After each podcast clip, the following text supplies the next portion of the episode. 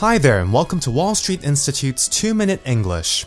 August is already coming to an end, which means summer is almost officially over, since the actual summer months are June, July, and August. However, as we all know, Hong Kong doesn't start becoming cool until November or December.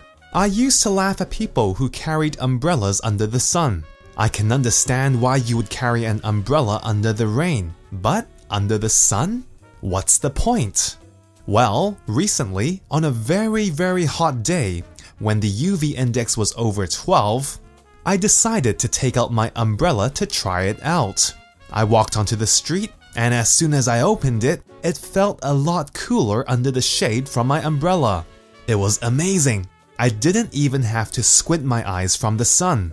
Even better, the umbrella prevented the ever annoying dripping water from air conditioners from hitting my head.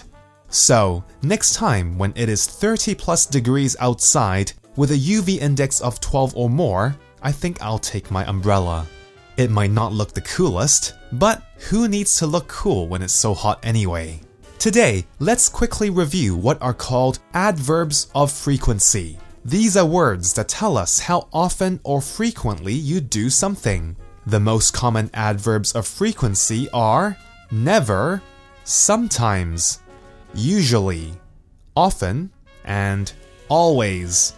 If you wanted to ask someone how often they did something, the easiest question would be, How often do you? And put in the verb there. For example, How often do you exercise? The answer could be something like, I never do exercise. I usually do exercise on the weekends, or I always do exercise. In fact, I do it every day. Well, that's all for this week's 2 Minute English. Bye bye.